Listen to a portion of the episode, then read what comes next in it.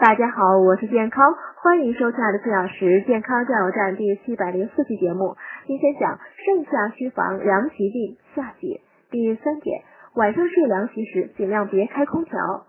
无论铺用哪种类型的凉席，晚上使用时室温呢都不宜过低，尤其是不要长时间开空调。空调的温度呢也不能太低，否则凉上加凉，对身体没好处。尤其对体弱的人来说呢更是如此。